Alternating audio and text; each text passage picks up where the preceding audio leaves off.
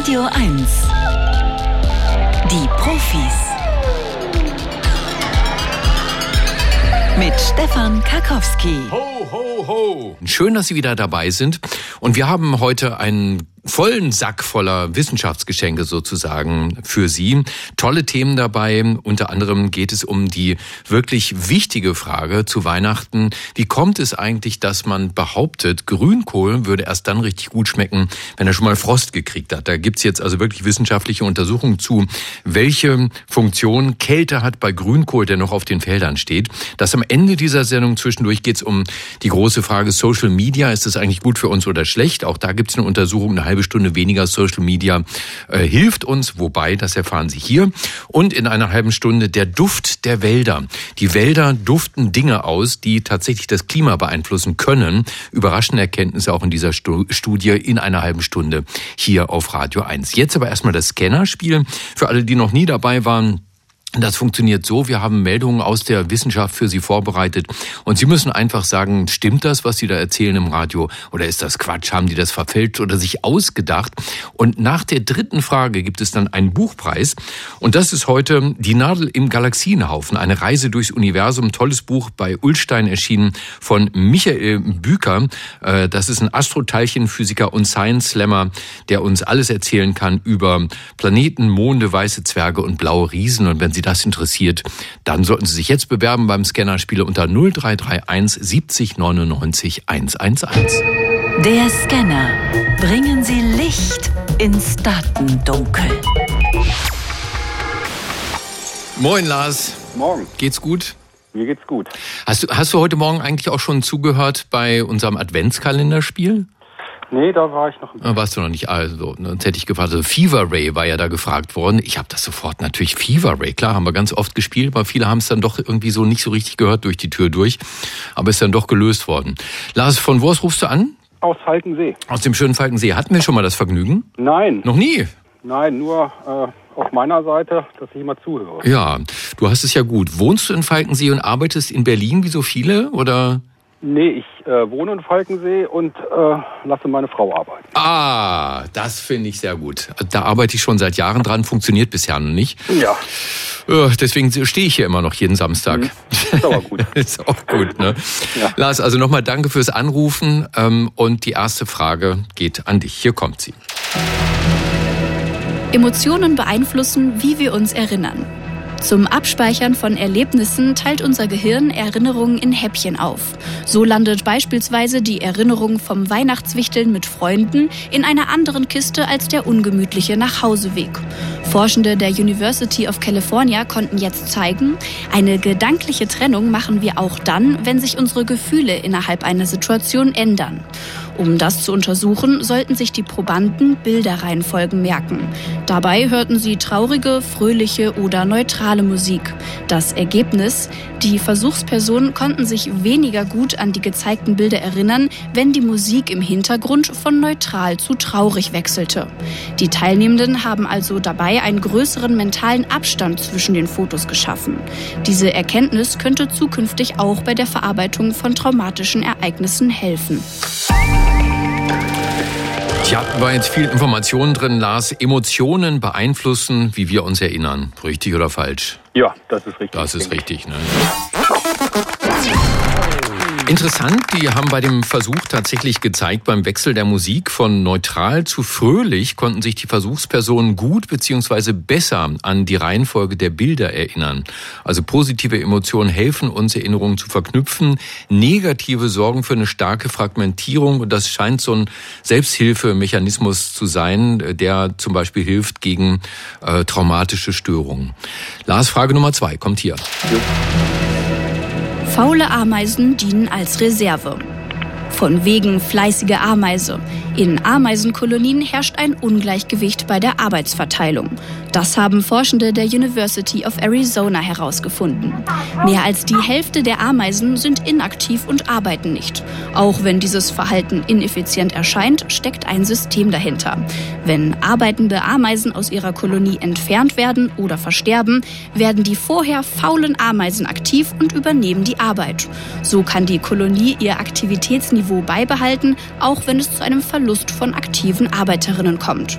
Die faulen Ameisen dienen also als Reserve für bestimmte Situationen und Umstände. Mhm. Also dieses Wort faul haben wir ja jetzt angedichtet, weil es klingt ja nach einer richtigen Funktion, die die haben. Ne? Faul, Ja. Ist ja, faul ist ja schon eine Bewertung. Es ist, äh, ich denke, das stimmt auch. Mhm. Das, äh, Bei- macht ja auch Sinn. Wie nennt man das bei Menschen im Dienstplan ZBV? Ne? Ja, genau. Zur besonderen. Verwendung. Ja, die sogenannten Reservearbeitskräfte, die werden bei Bedarf aktiv und tragen so dazu bei, dass die Auswirkungen bei Schwankungen der Arbeitsbelastung in den Kolonien oder der Verlust von Arbeitskräften abgemildert wird. Und äh, ZBV-Schichten sind natürlich auch in Redaktionen sehr beliebt. Ja, wenn man sich das leisten kann. Lars, die wichtige Frage Nummer drei, dann hast du es geschafft. Hurra. Hier kommt sie. Sprachen klingen in kalten Regionen lauter. Ob Deutsch oder Russisch, beide Sprachen klingen für Menschen, die sie nicht beherrschen, ziemlich hart. Dass sie aber nicht nur hart, sondern generell auch lauter klingen, das haben Forschende aus China herausgefunden. Dafür haben sie über 9000 Sprachen und Dialekte ausgewertet. Vor allem wollten sie herausfinden, welchen Einfluss die Temperatur auf die Klangfülle hat. Das Ergebnis, Sprachen in kälteren Regionen der Nordhalbkugel klingen lauter als Sprachen rund um den Äquator. Mhm. Da hast du jetzt wahrscheinlich ein Bauchgefühl, vermute ich mal, oder? Oder ist so 50-50? Ja, ich bin ein positiver Mensch. Ich sage jetzt mal ja. Mhm. Also Sprachen klingen in kalten Regionen lauter. Lass uns da mal ein bisschen drüber philosophieren, damit es ein bisschen spannender wird, auch für die Okay. anderen. Also warum könnte das so sein? Tja, ich weiß nicht, man, man redet ja immer mit derselben Lautstärke, ne? Mhm, ja. Ähm, wenn es jetzt kalt ist oder wenn ich jetzt hier rausgucke, liegt Schnee, dann ist alles so gedämpft. Ich weiß es nicht. Nee, weiß ich nicht. Keine Ahnung. Mhm. Mhm. Ja, also, du sagst es richtig und richtig ist in diesem Fall falsch. Ja. Lars! War so schön mit uns. Ja, ne? ja. Aber ich meine, du hast, du hast einen großen Vorteil, deine Frau geht arbeiten. Aber nicht zu, nicht zu Weihnachten, oder? Nein, nein, um Gottes Willen. Na, das ist gut. Lars, tausend Dank, dass du mitgemacht hast. Äh, Tatsächlich ist es so, dass Sprachen in wärmeren Regionen lauter klingen. Warum? Die Forschenden wissen es noch nicht genau, aber sie vermuten, die Temperatur, äh, kalte Luft ist aufgrund ihrer geringen Wasserdampfkapazität immer trocken.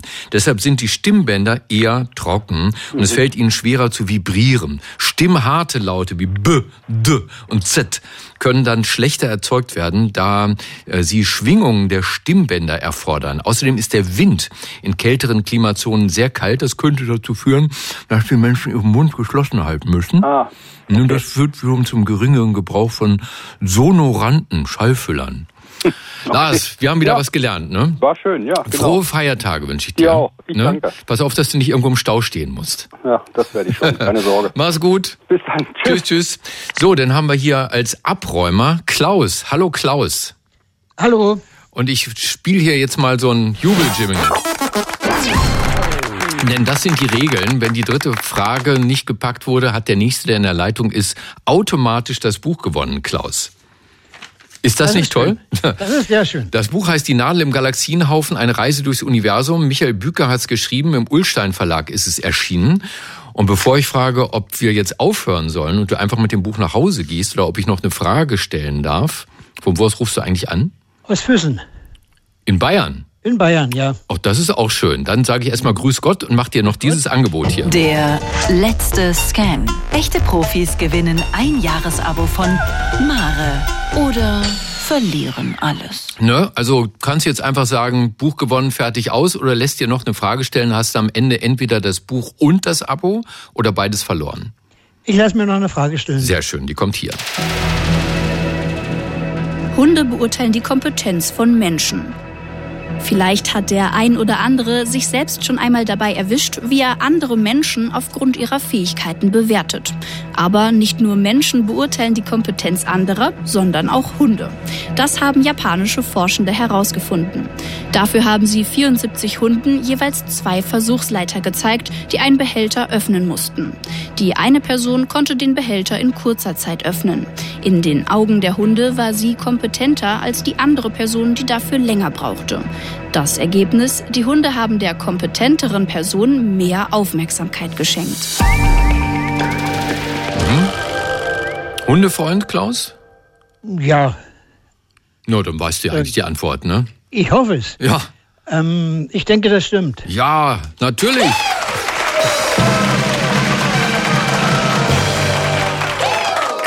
Hunde sind schlau. Äh, neben dem Ergebnis, dass Hunde die unterschiedlichen Kompetenzniveaus der Menschen erkennen können, ja, kam auch noch eine Erkenntnis dazu, nämlich besonders die, Achtung, weiblichen Hunde schenkten der kompetenteren Person mehr Aufmerksamkeit und näherten sich dieser auch mehr. Was das nun genau heißt, keine Ahnung. Das Fass machen wir jetzt nicht auf. Klaus, herzlichen Glückwunsch. Dankeschön. Ne, schöne Grüße nach äh, ins schöne Bayern. Wie sieht's denn bei euch aus draußen? Es hat gerade richtig gestürmt wieder mal. Und Aber der Sturm ist nicht, wir haben nicht ganz so viel Wind wie in Brandenburg. Wie ist mit Schnee? Äh, der ist weg. Und du, du bist wahrscheinlich auch nach Bayern gezogen von hier irgendwo mal. Ja, und, genau, von Cottbus. Und geht's dir gut da unten? Ja, Alles in Ordnung? alles in Wir Ordnung. holen dich jederzeit wieder zurück, ne? Sehr schön. Klaus, danke gut. fürs Mitmachen, ne? Frohe Weihnachten und vor allen Dingen jetzt nicht auflegen, ne? Ebenfalls. Ciao, ciao. Wir haben ja neulich eine Meeresbiologin kreuzunglücklich gemacht. Warum? Weil ich behauptet habe, die Weltmeere sind ein Klimarisiko, weil sie Methan ausdünsten. Ja, das mit dem Methan stimmt sogar.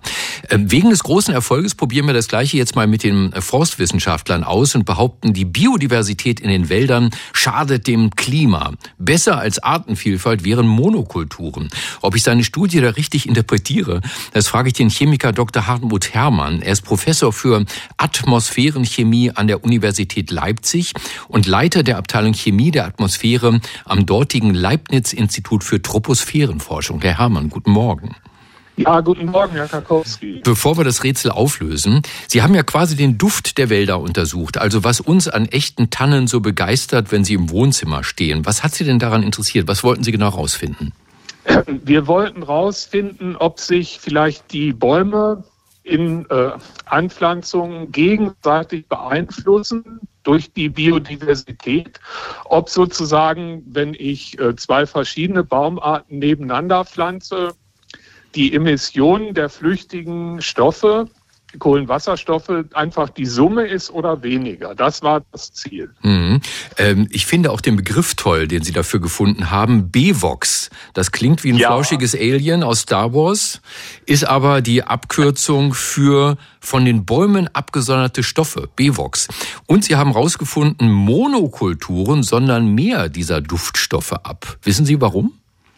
Ähm, das ist noch nicht raus, sondern unsere kleine Arbeit dazu ist, sagt erstmal, äh, dass die Emissionen in der Summe niedriger werden, wenn die Biodiversität zunimmt. Hm. Oder umgekehrt, äh, die Monokulturen äh, emittieren mehr. Warum das genauso ist, dazu müssen wir noch Folgepro äh, Folgeprodukte, hätte ich bald gesagt, Mhm. Folgeprojekte machen und äh, beantragen die gern äh, gerade. Ähm, Das ist eigentlich noch nicht klar. Das Neue an unserer Arbeit ist, dass also bisher immer von der Aufsummation dieser BVOCs ausgegangen wird. Und wir sagen jetzt, wenn ich mehr Biodiversität habe, geht das runter, geht die Emission runter. Mhm. Ähm, weiß man denn etwas über die Funktion dieser Dinge, die Bäume dort emittieren, also diese Baumduftstoffe? Warum machen die das? Ähm, darüber wissen unsere Kollegen Biologen so einiges. Sie haben ja gesagt, ich bin Atmosphärenchemiker und ich habe von den Biologen gelernt, das machen die Pflanzen äh, zur Kommunikation untereinander. Also Mhm. der eine Baum signalisiert, guck mal, hier ist meine Sphäre, wachs da jetzt nicht rein. Mhm. Ähm, Das andere ist Abschreckung von Fressfeinden und das dritte ist eigentlich Anziehen von nützlichen Insekten, die sozusagen Fressfeinde wieder bekämpfen können. Interessant. Ja, das ist alles kompliziert und äh, aber die BVOCs haben richtig biologische Funktionen. Jetzt kommen wir zu Ihrem Fachgebiet.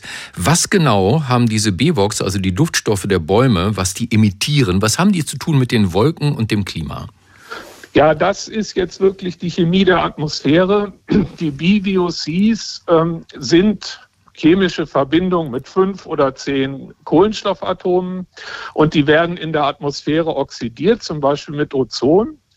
Und es bilden sich dann Produkte, die einfach aus der Gasphase rausgehen wollen und in Partikel übergehen wollen. Also Äh, einfach gesagt, die Moleküle werden ein bisschen größer und möchten nicht mehr gasförmig bleiben, sondern gehen in Partikel und vergrößern die Partikel.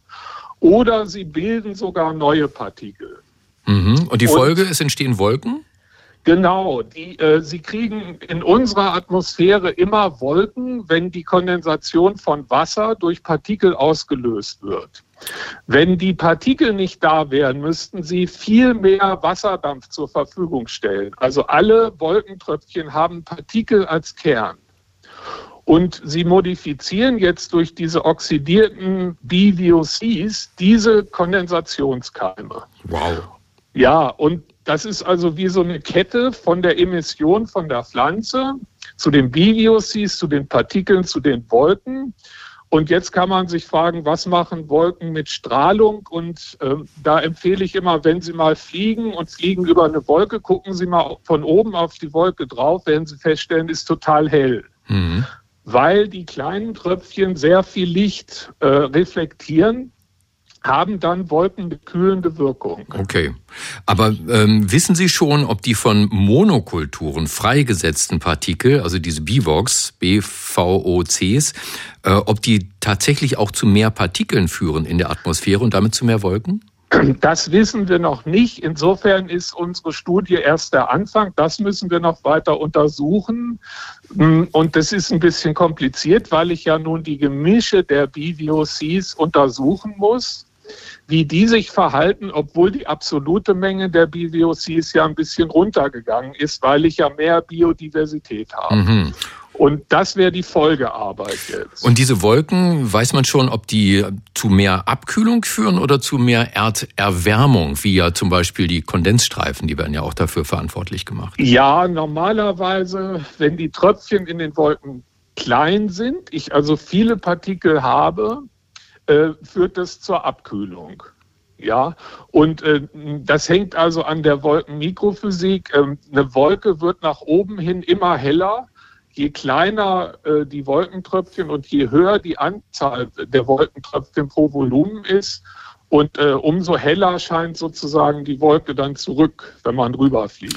Alles hängt mit allem zusammen. Und zu nächstes Jahr zu Weihnachten wünsche ich mir eine Studie zur Frage, welchen Effekt die Tradition der Weihnachtsbäume hat aufs Klima. Wäre das mal was? Vielleicht, aber es wird ja nicht so einen großen Unterschied machen.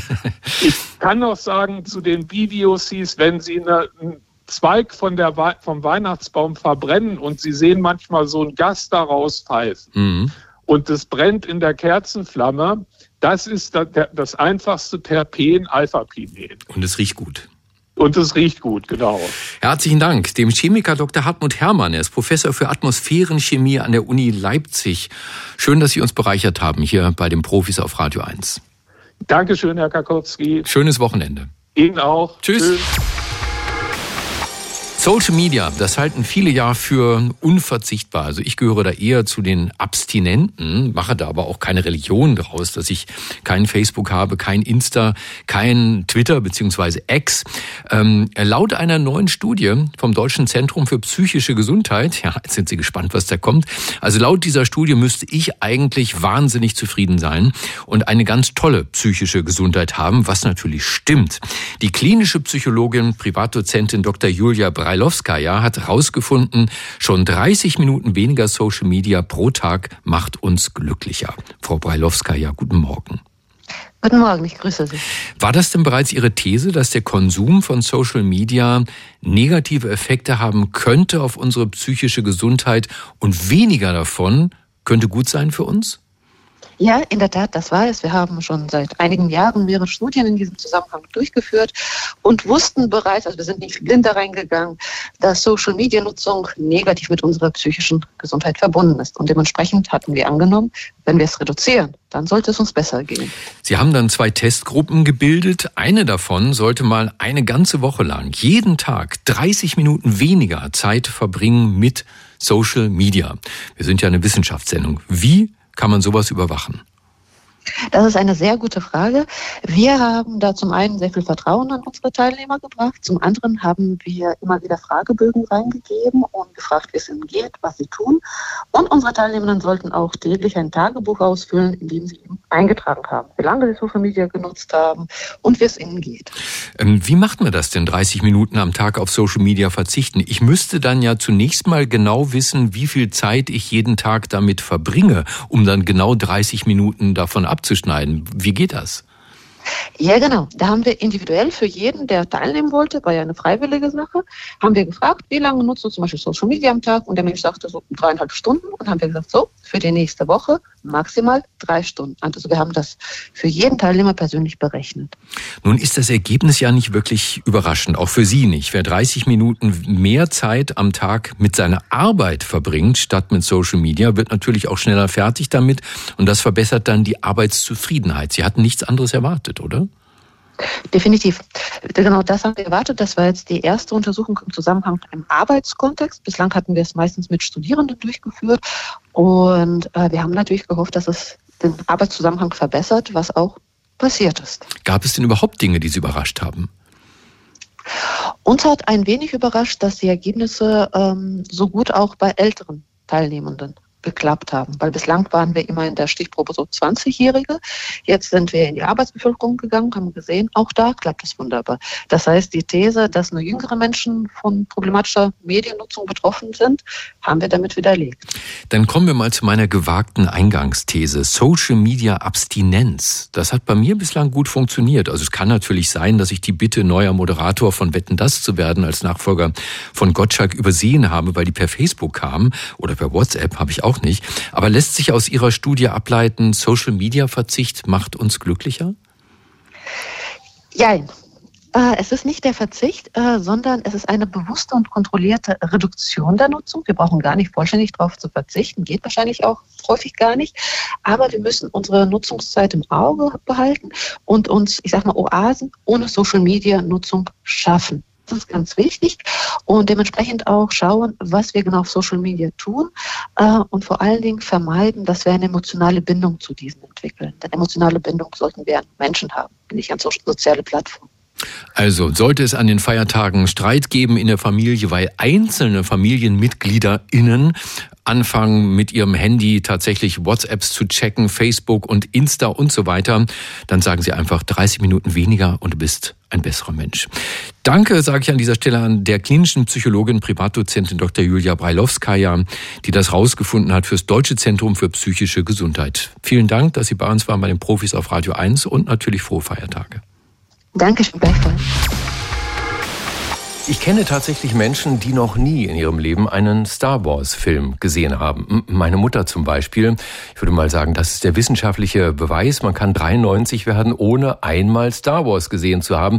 Äh, und man sollte nicht annehmen, dass jeder Mensch wirklich weiß, was es bedeutet, wenn ich sage, helft mir, Obi-Wan Kenobi. Ihr seid meine letzte Hoffnung. Sie wissen natürlich Bescheid, oder? Oder haben das zumindest mal gehört. Kein Wunder, denn Phrasen und Begriffe aus Star Wars sind längst Teil des Wortschatzes geworden, zumindest des Englischen. Denn das steht in einer Studie der Sprachwissenschaftlerin Professor Dr. Christina Sanchez Stockhammer von der TU Chemnitz. Guten Morgen. Guten Morgen. Sie haben die vier Corpora des heutigen Englisch nach Star Wars Begriffen untersucht. Äh, was sind denn Corpora? Ähm, Corpora sind Textsammlungen, digitale Textsammlungen, die wir durchsuchen nach Mustern, um etwas über Sprache herauszufinden. Das ist ein bisschen so, wie wenn ich google, aber beim Googlen kann ich die Ergebnisse nicht sortieren. Und als Sprachwissenschaftlerin möchte ich ja Gruppen bilden und sehen, was zusammengehört. Und äh, deswegen brauche ich Corpora. Und wer bestimmt, was reingehört in diese Textsammlung, diese Corpora? Sind das womöglich alles Star Wars-Fans?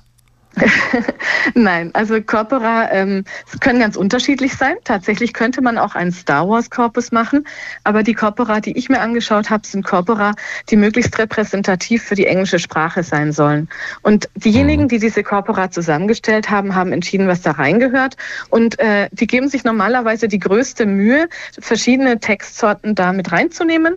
Aber natürlich ist kein Korpus perfekt. Aber es ist die beste Annäherung, die wir so haben, um rauszufinden, wie ist es denn in der Sprache im Allgemeinen.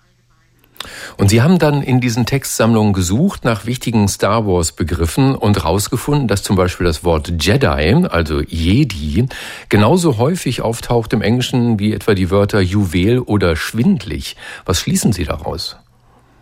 Äh, daraus schließe ich, dass die Wörter aus dem Star Wars-Universum inzwischen auch in unserem Universum angekommen sind. Und äh, was Sie jetzt gerade eben erwähnt hatten, dass zum Beispiel Ihre Mutter die Star Wars-Filme noch nicht gesehen hat. Äh, ich kenne auch viele Leute, die die Star Wars-Filme noch nicht gesehen haben. Aber trotzdem wissen sie, was ein Jedi ist und was ein Lichtschwert ist. Und ähm, deswegen äh, sind diese Wörter tatsächlich auch in der englischen Sprache eben inzwischen gut angekommen. Und es sind ja nicht Texte, in denen es ausschließlich um Star Wars geht. Von daher schließen Sie auch daraus, dass es tatsächlich in die Alltagssprache Einzug gehalten hat. Welche Wörter haben Sie denn noch gesucht und gefunden? Mhm. Also ich habe mich auf Wörter konzentriert äh, als, als Startpunkt, weil man könnte ja alles Mögliche anschauen, Ewok und Wookie und Todesstern. Äh, aber ich wollte mich jetzt erstmal auf Wörter konzentrieren, die wahrscheinlich eher häufig sind und habe als Ausgangspunkt äh, Wörter genommen, die auch im Oxford English Dictionary verzeichnet sind. Und das waren eben Jedi, Padawan, äh, Yoda, Lichtschwert und dann noch die Konstruktion to the dark side, also auf die dunkle Seite. Ist denn das Oxford Dictionary vergleichbar mit unserem Duden? Mm, ich würde mal sagen, es ist größer, also es ist auf jeden Fall das größte Wörterbuch der englischen Sprache und es ist ein historisches Wörterbuch und äh, darin wird versucht, auch die frühesten Belege für alles zu finden und anhand verschiedener Textstellen zu zeigen, wie sich Bedeutung entwickelt hat im Laufe der Zeit. Überrascht Sie der Befund, dass so viele Star Wars-Wörter es wirklich geschafft haben in den englischen Sprachschatz? Ja, ich war angenehm überrascht, als Star Wars-Fan zu sehen, dass Star Wars auch so ein wichtiger Teil der englischen Sprache geworden ist. Darf ich denn als alter Trekkie annehmen, bei Star Trek, also Raumschiff Enterprise, da würde das Ergebnis ähnlich ausfallen? Das kann ich Ihnen nicht sicher sagen, weil ich selber tatsächlich Star Wars-Fan bin äh, und mich mit Star Trek nicht so gut auskenne. Aber sogar ich verwende in meiner Alltagssprache das Wort beamen. Ich sage öfter mal, ach, das wäre schön, wenn ich mich da jetzt hinbeamen könnte. Und insofern gehe ich davon aus, dass auch ein paar Star Trek-Wörter es in die englische Sprache oder auch die deutsche Sprache geschafft haben. Dann beam ich Sie jetzt einfach wieder hoch nach Chemnitz. Professor Dr. Christina Sanchez Stockhammer, Sprachwissenschaftlerin von der TU dort, die uns erklärt hat, dass es tatsächlich so ist, dass viele Star Wars Begriffe es in die englische Alltagssprache geschafft haben. Frau Sanchez Stockhammer, danke für das Gespräch bei den Profis auf Radio 1. Dankeschön. Die Profis reden über Emojis. Warum? Es gibt eine Studie, die beklagt zu wenig Artenvielfalt bei Emojis. Ja, so viel kann man da auch nicht sehen. Also Koala, Löwe, Regenwurm, Weißkopfseeadler habe ich gefunden. Bei, bei Tieren, wie gesagt, fällt mir ein, der Fliegenpilz, den habe ich schon gefunden, aber sonst ist wohl einiges unterrepräsentiert. Warum das überhaupt ein Problem sein soll, keine Ahnung. Aber wir haben mal diese Studie jemandem vorgelegt, einem Wissenschaftler, der mehr dazu sagen kann. Er ist Mitglied des Komitees des IG Nobelpreises für kuriose wissenschaftliche Forschungen, Vorsitzender der Deutschen Dracula-Gesellschaft und der bekannteste Kriminalbiologe der Welt. Dr. Marc Benecke, live auf Radio 1, die Profis. Zwinker-Smiley, lieber Marc, guten Morgen. Tierische Grüße zurück, lieber Stefan. Sag mal, benutzt du sowas überhaupt, Emojis? Weil äh, ich habe mir sagen lassen, dass äh, ob jemand viele Emojis benutzt oder wenige, das sagt auch etwas über das Alter aus und die Zugehörigkeit zu einer bestimmten Kultur. Wie ist bei dir? Ich benutze super viele Emojis, weiß aber, dass es bestimmte Umfelder gibt, wo das nicht so üblich ist. Zum Beispiel natürlich unter Wissenschaftlern, Wissenschaftlerinnen, das ist klar. Aber auch beim Daten. Also die Leute, die ich kenne, die so Online-Dating-Apps haben, die lehnen das ab. Die sagen, wenn mir einer Emojis schickt, fliegt er direkt raus. Ne? Warum? Also, weißt du was? Warum? Ja, das weiß ich auch nicht. Das gilt wahrscheinlich, wie du schon angedeutet hast, irgendwie als, als irgendwie kindlich oder zu, zugehörig zu bestimmten sozialen Gruppen. Ich bin jedenfalls der, der Emojis jeden Tag hundertfach benutzt oder tausendfach. Jawohl. Sind denn eigentlich Emojis so standardisiert? Das heißt, ist es egal, ob ich SMS benutze? Das ist ja die, das Kommunikationsmittel äh, von, von uns Babyboomern eher. Oder WhatsApp, was ich nicht benutze. Haben die alle die gleichen Emojis oder weißt du das? Oder E-Mail, äh, genau, ja, das ist tatsächlich ein äh, großes Problem auch in dieser Studie. Die werden nämlich verschieden dargestellt, hauptsächlich von den Betriebssystemen. Also erstens, äh, je nachdem, welches äh, Übertragungssystem du überhaupt benutzt, also wie gesagt, SMS, E-Mail, sonst irgendwas, oder, äh, oder ne, Twitter, weiß der Teufel, äh, Entschuldigung, darf man das noch sagen? Also auf jeden Klar. Fall verschiedene, ja, darf man noch sagen. Und ähm, gleichzeitig wird es verschieden dargestellt, was auch ein Problem ist, nämlich die einzelnen Tiere, um die es auch in der Studie geht, können nämlich teilweise bis zur Art bestimmt werden, wenn der Android benutzt beispielsweise. Wenn er mhm. allerdings iOS, also vom Mac von Apple benutzt, dann geht es eventuell nicht. Also du hast schon recht, da gibt es zusätzlich noch eine weitere Vielfalt, die in einer zusätzlichen Studie nochmal untersucht werden müsste. Das ist richtig. Was sind das denn jetzt für Wissenschaftler, die äh, gemeint haben, sie müssten mal gucken, wie groß die Artenvielfalt ist bei Emojis? Warum haben die das gemacht? Weißt du das? Das sind sehr coole äh, Kollegen und Kolleginnen, zum Beispiel das Wasserlabor aus einer Uni, die noch nie in den, weiß ich nicht, 23 Jahren dieser Sendung, die wir hier machen, äh, erwähnt wurde, das in Verbania Palanza aus Italien das Wasserlabor oder das Alpenökologie, Alpenökologielabor in Grenoble in Frankreich oder aus Milano das Wasserdiversitätslabor, die Uni Finnland ist dabei, also da haben sich lauter offenbar jüngere Kolleginnen und Kollegen zusammengesetzt und haben sich dann eben gefragt, welche Emojis äh, kommen vor seit 2015 ähm, und wie haben sie sich verändert und was was sie kritisieren, was du in der Einleitung äh, gefragt hast, ist, dass hauptsächlich Wirbeltiere dargestellt sind, obwohl in der echten Welt da draußen hauptsächlich Gliedertiere, also alles von der Assel über Krebstierchen bis zu Insekten und so weiter vorkommen. Und es wurden auch erst kürzlich einige Tiergruppen, die auch sehr, sehr häufig übersehen sind, eingeführt, nämlich ähm, Würmer fehlten bis 2020, der von dir angesprochene Regenwurm, der natürlich stellvertretend dann für alle Würmer stehen soll, obwohl es super viele verschiedene Sorten gibt, also Plattwürmer gibt's noch und Rundwürmer,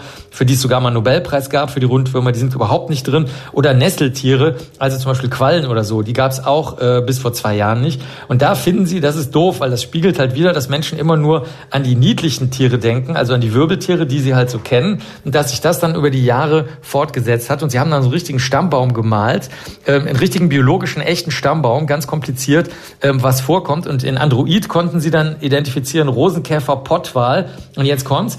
Äh, in Android kann man zum Beispiel die eine der Schmeißfliegen, die wir oft sehen, die blaue Schmeißfliege an Leichen sehen. Die siehst du aber bei iOS nicht. Da siehst du stattdessen so eine schwarze Fliege. Oder die Ameise, ähm, die man in Android identifizieren kann, Formia neogatis, neogagatis.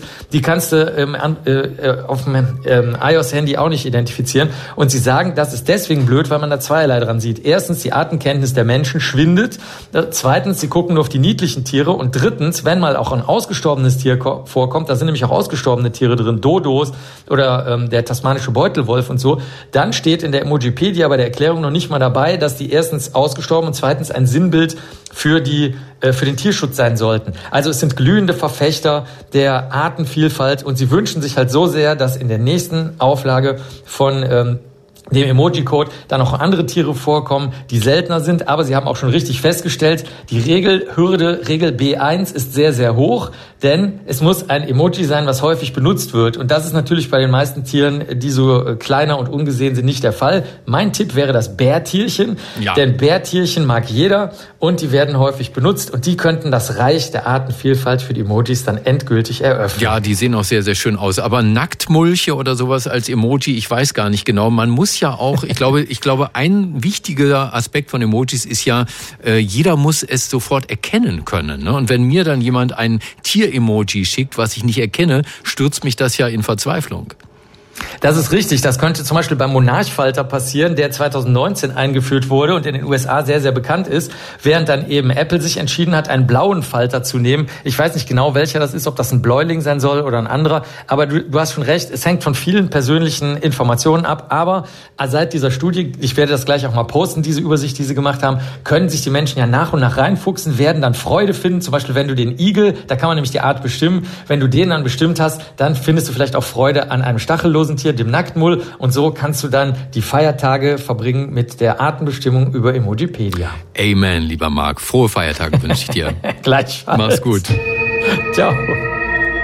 Das war Dr. Marc Benecke, live auf Radio 1. Die Profis. Ich bin ja ein äh, Landjunge, ja, ein Junge vom Land, da fahre ich auch gleich hin nach der Sendung. Und äh, bei uns auf dem Land in Niedersachsen, da weiß es eigentlich jeder. Grünkohl muss erst Frost gekriegt haben, vorher sollte man den nicht ernten, sonst schmeckt der nicht. Soweit die Weisheit von uns Bauern. Aber stimmt das auch wirklich? Und wenn ja, lässt sich das wissenschaftlich erklären? Das frage ich einen Wissenschaftler mitten im Grünkohlanbaugebiet an der Universität Oldenburg in Niedersachsen. Da ist Dirk Albach Professor für Biodiversität und Evolution der Pflanzen und auch Direktor des dortigen Botanischen Gartens. Herr Albach, guten Tag. Guten Tag, Herr Kakowski. Sie haben untersucht, wie sich Kälte auswirkt auf verschiedene Grünkohlsorten. Helfen Sie uns mal, die Zusammenhänge zu verstehen. Warum kann Kälte überhaupt den Grünkohlgeschmack verändern? Naja, Kälte ist natürlich ein ganz wichtiger Effekt für Pflanzen, denn äh, wenn es kalt wird, dann funktioniert der Stoffwechsel von der Pflanze nicht so. Das ist bei uns auch so. Da werden wir auch etwas lahmer, nicht ganz so aktiv und wir müssen uns irgendwo schützen davor, dass nicht unsere äh, Zellen dann irgendwo frieren und das gleiche macht auch die Pflanze. Und das macht sie mit Stoffen, die halt einen Geschmack für uns Menschen haben. Und das sind die sogenannten Glucosinolate, ne, habe ich gelesen. Die sind also im Prinzip Frostschutzmittel für den Grünkohl? Genau, also das sind natürlich viele beteiligt, da sind auch Zucker dran beteiligt, aber die Glucosinolate sind halt für den typischen Grünkohlgeschmack das Entscheidende. Hm. Die sorgen also dafür, dass die Pflanze auch bei Frost überleben kann, richtig? Richtig. Also Aha. Die ähm, Pflanzen haben ja weiter Photosynthese, produzieren also weiter Energie und werden im Winter damit nicht ganz so fertig, weil sie gar nicht so viel Energie eigentlich brauchen, wie es, naja, wenn wir jetzt rausschauen, ist gerade nicht so viel los, aber sonst äh, kann da schon einiges an äh, Lichtenergie eingefangen werden und irgendwo muss das hin und da helfen die Glucosinolate. Sie haben herausgefunden, was da bei Kälte passiert im Kohl. Das hängt auch ganz von der Sorte ab. Was passiert denn beim gebräuchlichsten Grünkohl? Das ist, glaube ich, der mit den krausen Blättern. Genau, also wir haben einerseits den Wildkohl verglichen mit äh, dem Krausenkohl und dann haben wir noch eine italienische Sorte dazu genommen. Das sind so das, was wir so an Extremen im Grünkohlbereich haben. Schwarzkohl auch, ne? Schwarzkohl, das ist der für den italienischen Kohl, der ah, ja. auch Palmkohl genannt. Also da gibt es viele Namen und ähm, das ist schon so eine Wissenschaft für sich, durch diese ganzen Namen für die Kohlsorten durchzusteigen. Mhm. Und was macht der gebräuchliche, der normale Grünkohl, wenn es kalt wird? Genau, der hat äh, eben seine gewissen äh, Glucosinolate, das gibt es unterschiedliche Stoffe und äh, er produziert von denen teilweise mehr und teilweise weniger. Und das ist das Interessante, welche er mehr produziert und welche er weniger produziert. Die, die er weniger produziert, sind eigentlich die, die durchlaufen, um dann andere Stoffe zu produzieren, die den äh, überschüssige Energie äh, abfangen. Mhm. Aber die, die sie mehr produzieren, sind die, die die Zellwände auch stabilisieren. Das ist natürlich auch wichtig, wenn es kalt wird und äh, die Zellwände potenziell brüchiger werden, dann muss man irgendwas haben, um die stabiler zu halten. Das ist für den Grünkohl wichtig, aber für uns äh, ist ja eigentlich nur entscheidend, wie verändert das den Geschmack? Was haben Sie da rausgefunden? Also das ist halt äh, das Schöne eigentlich. Die Stoffe, die mehr produziert werden, sind die, die den äh, gesunden äh, Effekt von Grünkohl auch machen und die den ähm, guten Geschmack machen. Und die Stoffe, die eigentlich ein bisschen bitterer sind, die werden zwar bei dem Wildkohl mehr produziert. Aber bei unseren Grünkohlen sind die schon so reduziert worden und die werden auch beim Frost dann eher noch weniger produziert, sodass eigentlich äh, durch kühle Temperaturen, da reicht auch schon einfach 5 Grad, braucht gar nicht äh, zu frieren. Da reichen diese 5 Grad, um diese Stoffe, die den Grünkohl richtig schön aromatisch kräftig machen, äh, mehr zu produzieren. Hat das auch Auswirkungen auf den Vitamingehalt des Kohls oder damit gar nichts zu tun? Doch, gerade Vitamin C ähm, ist äh, das, was am besten eigentlich die überschüssige Energie abfängt. Und das äh, wird halt mehr produziert. Und ähm, genau diese etwas bitteren Stoffe, die werden halt dann umgebaut in Vitamin C.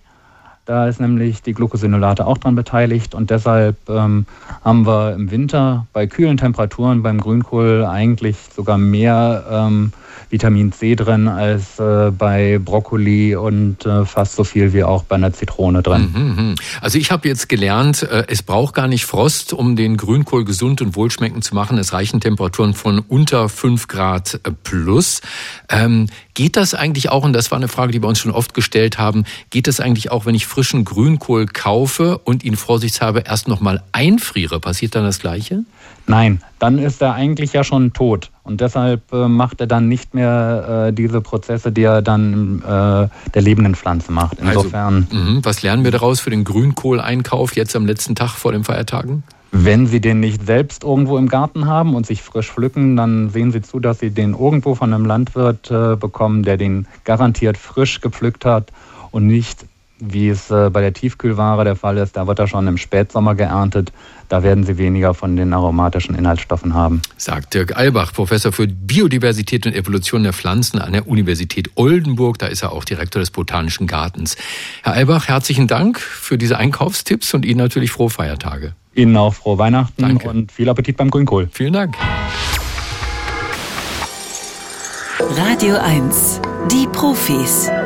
Besser wissen.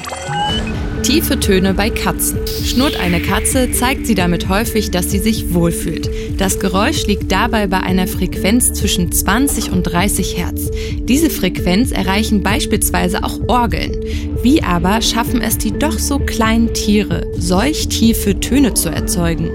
Das haben Forschende aus Österreich untersucht. Nun ist das Rätsel gelöst. Katzen haben kleine Polster in ihren Stimmbändern, eine Ansammlung von elastischem und faserigem Gewebe. Diese Polster erhöhen die Dichte der Stimmbänder. Sie schwingen langsamer und erzeugen so die tieferen Töne. Radio 1. Nur für Erwachsene.